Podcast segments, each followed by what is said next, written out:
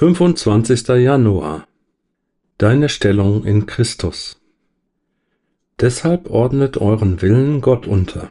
Widersteht dem Teufel, und er wird euch verlassen. Jakobus 4, Vers 7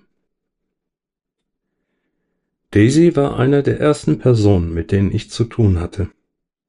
Sie litt unter Glaubensproblemen und dämonischen Einflüssen. Sie war gläubig, hatte einen Universitätsabschluss, aber sie hatte ernsthafte mentale und emotionale Probleme, die sich entwickelten, nachdem sich ihr Vater von ihrer Mutter scheiden ließ. Innerhalb von fünf Jahren wurde Daisy dreimal wegen paranoider Schizophrenie in entsprechende Kliniken eingewiesen. Nachdem ich sie etwa drei Wochen seelsorgerlich betreut hatte, fasste Daisy den Mut, von den nächtlichen Schlangenbesuchen zu erzählen. Was hat es mit diesen Schlangen auf sich? fragte ich sie. Sie kommen, wenn ich nachts im Bett liege, bekannte sie. Was machen Sie, wenn die Schlangen kommen?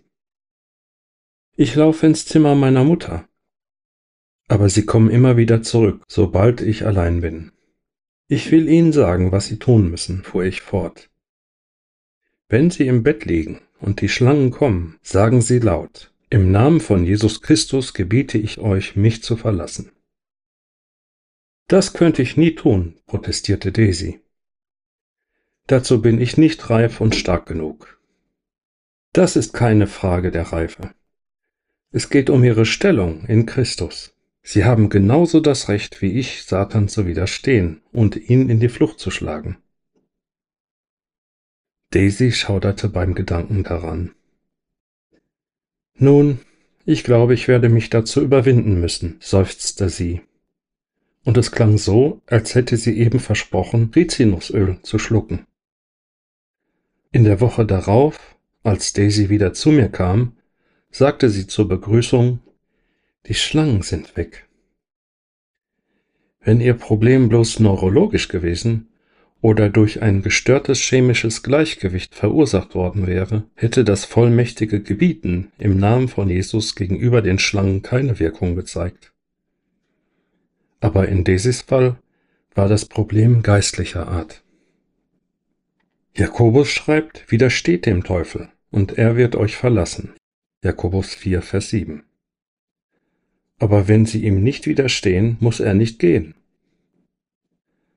Oder wenn sie sich nur ängstlich die Bettdecke über den Kopf ziehen und sagen, O Gott, tu etwas gegen diese dämonischen Einflüsse, müssen die bösen Geister nicht weichen. Dem Teufel zu widerstehen ist ihre Verantwortung aufgrund der Vollmacht, die sie in Christus besitzen. Gebet Lieber Vater, danke, dass du mich mit solch einer herrlichen Macht ausgerüstet hast. Hilf mir, sie ohne Angst anzuwenden, zu meinem persönlichen wie auch zum Wohl anderer.